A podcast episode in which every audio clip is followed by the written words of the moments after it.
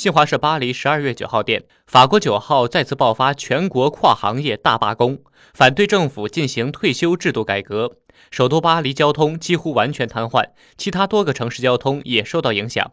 九号的罢工是继五号八十万多人参与的全国跨行业大罢工后，工会发起的第二轮向政府施压行动。当天，大巴黎地区交通几乎完全瘫痪。巴黎大众运输公司说，全巴黎十六条地铁线路有十条停运，公交车发车频次仅为平日的一半。据法国交管部门统计，九号上午大巴黎地区交通堵塞造成的车流长达创纪录的六百三十一公里。法国国家铁路公司宣布，九号、十号两天，全国铁路仅能保证百分之十五到百分之二十的运力。